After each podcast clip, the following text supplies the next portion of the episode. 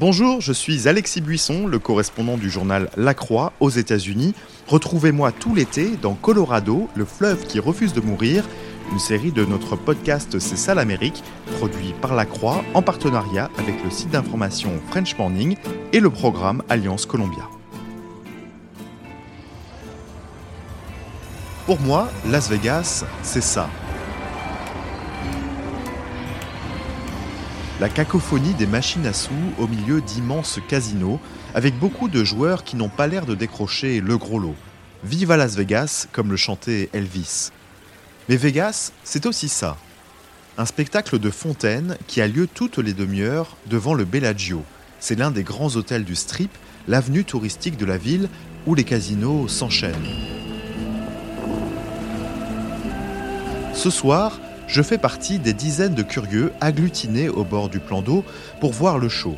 À 19h pétante, c'est parti, plusieurs fontaines gigantesques se mettent à se contorsionner au rythme de la musique.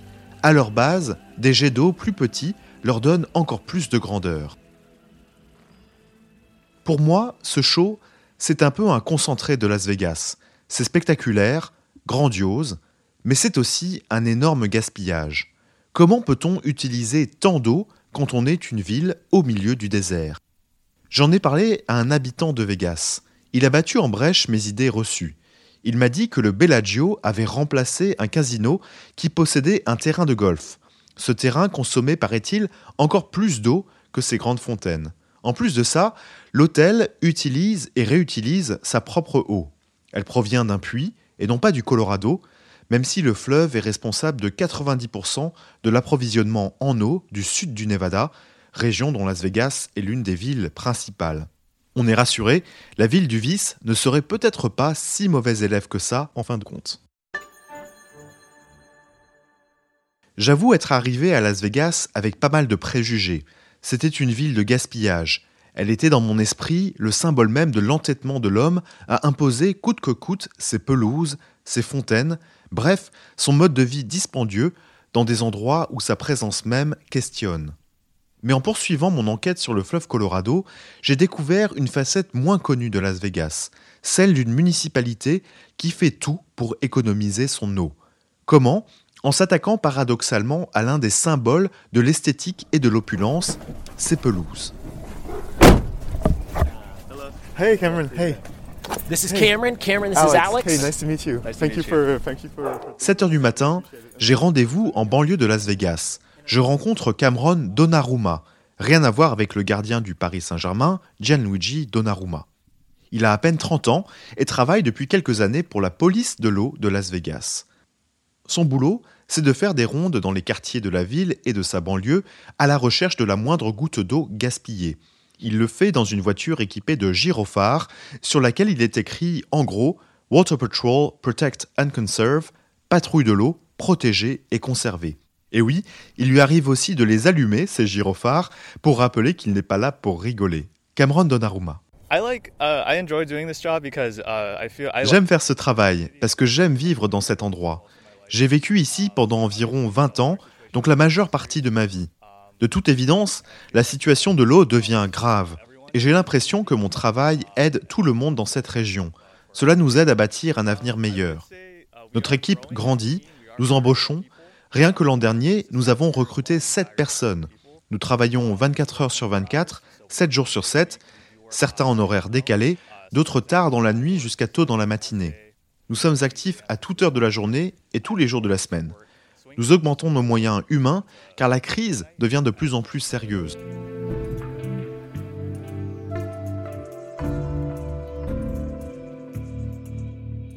Ce matin, je suis Cameron en voiture dans l'une des nombreuses gated communities de la banlieue de Vegas.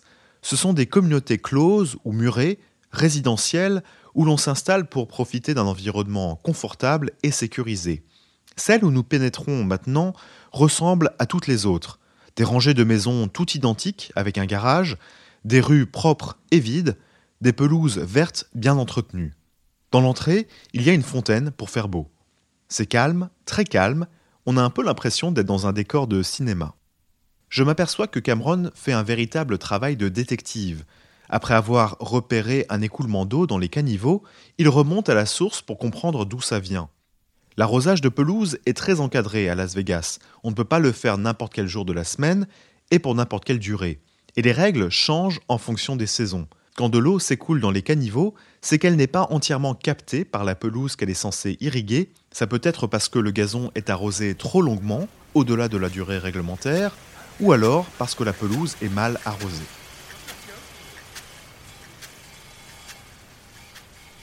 Cameron arrive devant une maison où un arroseur automatique a été activé. Pas difficile de voir ce qui cloche, l'un de ces arroseurs projette de l'eau verticalement, comme les fontaines du Bellagio. Pour Cameron, c'est tout vu, c'est clairement du gaspillage.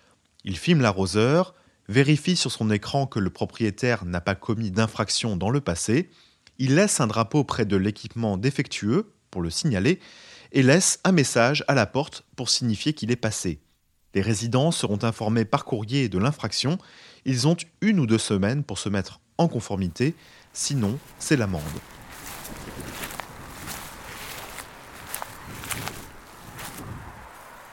Alors que Cameron poursuit ses rondes, je pars m'intéresser à un autre outil que Las Vegas et sa région utilisent pour s'assurer qu'aucune goutte d'eau n'est perdue. Je parle de l'élimination des pelouses dites non fonctionnelles. Ce sont toutes ces pelouses purement décoratives où personne ne met les pieds. Elles sont autour de ronds-points, sur le bord de route ou au milieu, devant des magasins ou dans des parkings.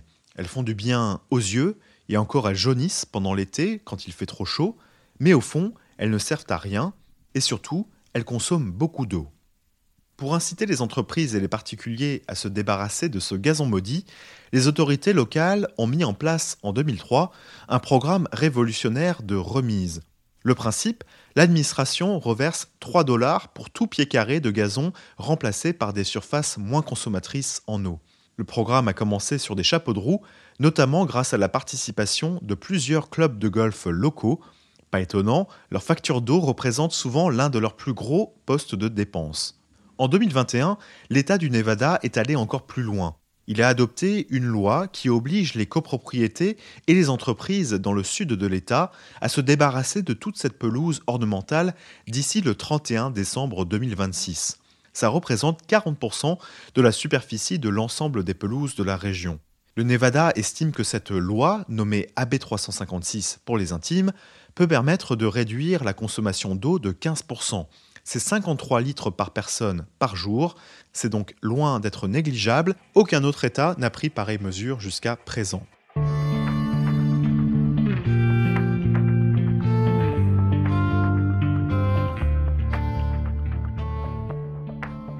Colby Pellegrino est la responsable adjointe chargée des ressources à la South Nevada Water Authority, l'agence régionale de gestion de l'eau. Elle m'a expliqué que l'eau consommée par les résidents chez eux ne posait pas problème car une fois utilisée, elle retourne via un circuit fermé dans le lac Mead voisin pour être réutilisée. Pour l'eau qui sert à l'irrigation des espaces extérieurs, en revanche, c'est une autre histoire. Elle n'est utilisée qu'une seule fois, elle s'évapore, bref, il fallait faire quelque chose. Colby Pellegrino. En réalité, quand on parle de manière d'économiser de l'eau en extérieur, ce n'est pas très compliqué. Il faut à la fois contrôler les pratiques d'irrigation et se débarrasser des pelouses qui utilisent beaucoup d'eau. Il faut les remplacer par des paysages adaptés au milieu désertique ou par des plantes natives. Las Vegas est connu pour attirer des gens des quatre coins du pays. Quand ils sont arrivés ici, dans le désert, ces gens se sont dit qu'ils voulaient que cet endroit ressemble à là d'où ils venaient. Comme la pelouse est en quelque sorte le symbole de la vie américaine, ils ont voulu en installer ici aussi. Nous avons dû travailler dur pour leur montrer que des aménagements paysagers compatibles avec le désert pouvaient être beaux. Nous avons lancé le programme de remise pour les inciter à adopter de tels aménagements. Non seulement c'est bénéfique sur le plan économique, mais c'est une réussite sur le plan esthétique et cela nous permet d'économiser de l'eau.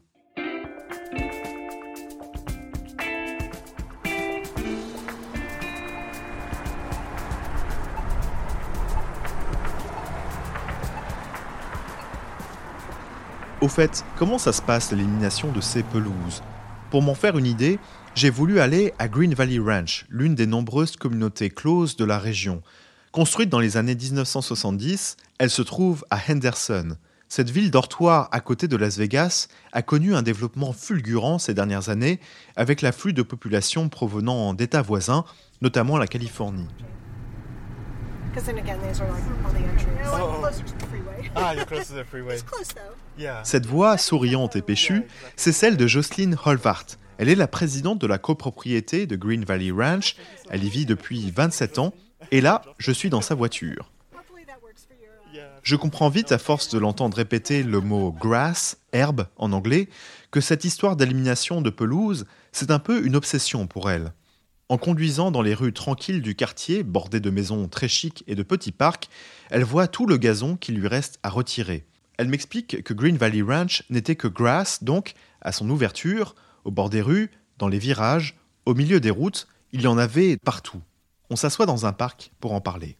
For example, anyone that would travel to Arizona or to the greater Phoenix area, you know you're in a desert. Quelqu'un qui voyage en Arizona, dans la région de Phoenix, sait qu'il est dans un désert. Il y a des cactus partout, c'est sec, il y a des montagnes.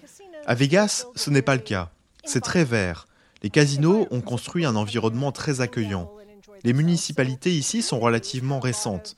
Elles ont toujours eu beaucoup de gazon et de verdure. Comme elles étaient encore petites dans les années 80 et 90, l'eau n'était pas un problème. Mais avec l'explosion démographique, nous connaissons maintenant des pénuries. Les collectivités plus anciennes, construites avant les années 90, sont exclusivement constituées d'herbes, de grands arbres et de gazon. Les gens viennent ici de Californie, du Colorado ou d'autres États très verts et ils se disent qu'ils vont faire pousser la même chose qu'à la maison. Sauf qu'ils ne sont plus chez eux et que l'eau n'est pas aussi abondante. C'est difficile pour eux de comprendre ça, d'autant qu'ils voient des palmiers de partout ici. Autrefois, la pelouse était une manière facile pour les promoteurs immobiliers d'attirer des gens dans des communautés qu'ils avaient construites. Ça avait l'air vert, c'était accueillant, ils déroulaient l'herbe, les gens venaient et disaient c'est super. Mais avec la sécheresse qui sévit depuis maintenant 20 ans dans l'Ouest, c'est devenu moins possible et ça n'est certainement pas soutenable sur le long terme. Green Valley Ranch n'a pas attendu le passage de la loi pour convertir sa pelouse. Dès 2003, elle a commencé à la remplacer par des plantes désertiques et des végétaux peu gourmands en eau, du romarin, de la lavande, des arbres qui poussent dans des climats chauds et secs, le tout agrémenté de cailloux ocre. Il y a aussi quelques parcelles de pelouse synthétiques, mais ça, Jocelyne veut éviter, car les chiens se brûlent les pattes en marchant dessus quand le soleil tape en été. Je dois dire que le résultat est très réussi. Certes, il y a moins de verre, moins de gazon, mais les espaces aménagés s'intègrent vraiment bien au paysage. Il ne reste qu'à remplacer les palmiers, qui utilisent beaucoup d'eau, mais Jocelyne me dit qu'on n'en est pas encore là. Ses voisins n'étaient pas tous convaincus au début. Après tout, on s'appelle Green Valley Ranch, me dit-elle en insistant sur le mot green. Mais avec la crise grandissante du Colorado, tout le monde ici s'est rendu compte qu'il fallait faire des économies. C'est ça, ou bien payer encore plus pour la facture d'eau. Et ça, personne ne le veut. Au total, Green Valley Ranch a converti 23 000 mètres carrés de pelouse depuis 2003 avec l'aide du programme de remise dont je parlais plus tôt. Mais Jocelyne ne cache pas qu'il va être difficile de retirer les 37 000 mètres carrés restants d'ici la date butoir de 2026 prévue par la loi. I mean, we're talking. Oh my goodness. I mean, Nous parlons de centaines de milliers de dollars déjà dépensés. Quand nous aurons terminé, cela fera des millions de dollars. C'est simple, nous n'avons pas cet argent dans notre budget pour faire ce travail de conversion de manière rapide. On doit le mener dans la limite de notre budget. Et nous devons aussi le faire progressivement pour éviter de choquer tout le monde, moi compris. Nous voulons nous assurer de conserver une bonne esthétique et de faire en sorte que le quartier reste agréable. Nous ne voulons pas devenir une communauté à la Phoenix. Je n'ai rien contre eux, mais c'est le désert là-bas. Il fait plus chaud que chez nous. Phoenix est belle, mais l'environnement et l'esthétique sont différents. Nous voulons préserver au maximum notre apparence avec les ressources dont nous disposons. Bien sûr, nous avons intégré ces conversions graduelles à notre budget annuel. Nous avons dû augmenter ces 20 dernières années les cotisations que chaque propriétaire paie tous les mois. Nous voulons éviter à tout prix de faire une cotisation spéciale pour financer le retrait des pelouses. Certaines copropriétés autour de Las Vegas le feront. Nous n'avons pas l'intention d'en faire partie. Mais cela signifie que nous devons être très conscients de la meilleure façon d'utiliser nos ressources financières et l'eau dont nous disposons.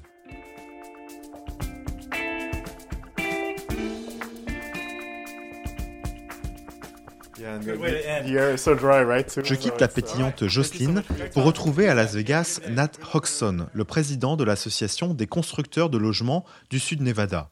D'entrée de jeu, il me dit qu'il passe ses journées à parler d'eau. Pour les professionnels du bâtiment comme lui, les règles sont devenues plus compliquées avec le temps.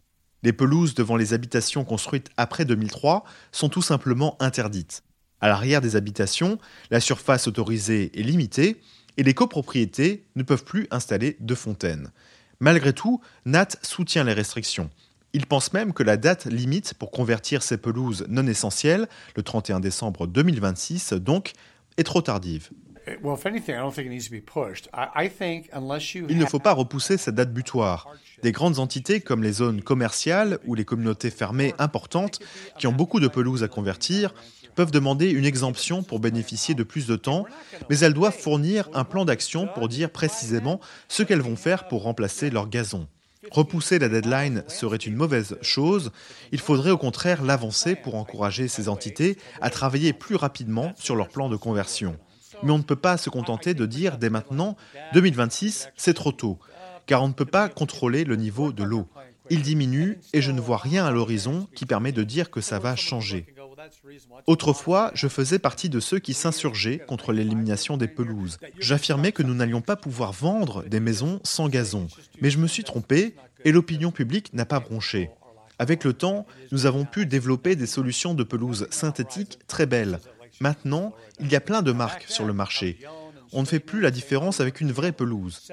Certes, ça coûte plus d'argent, mais la bonne nouvelle, c'est qu'on ne paie qu'une seule fois, il n'y a pas de maintenance de long terme, pas de facture d'arrosage, et on ne doit pas la remplacer fréquemment. La mienne a duré 15 ans. Je viens seulement de la remplacer car elle commençait à tirer un peu de la langue.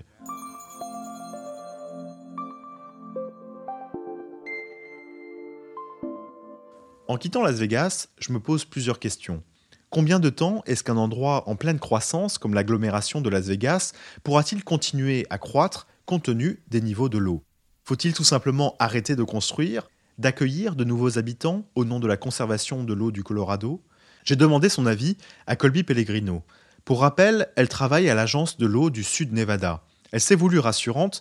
En 2002, dit-elle, le sud du Nevada utilisait 400 millions de mètres cubes d'eau du fleuve Colorado. L'an dernier, ce niveau était descendu à moins de 300 millions.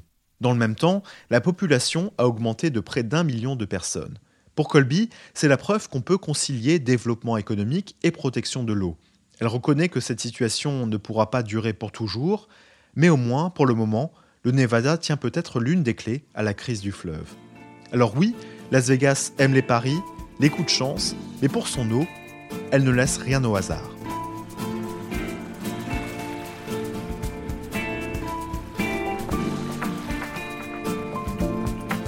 C'est ça l'Amérique Un podcast proposé par La Croix, le programme Alliance Columbia et le site d'information French Morning. Vous avez aimé ce podcast? Découvrez l'actu traité autrement avec La Croix toutes nos offres d'abonnement sur la-croix.com/abonnement.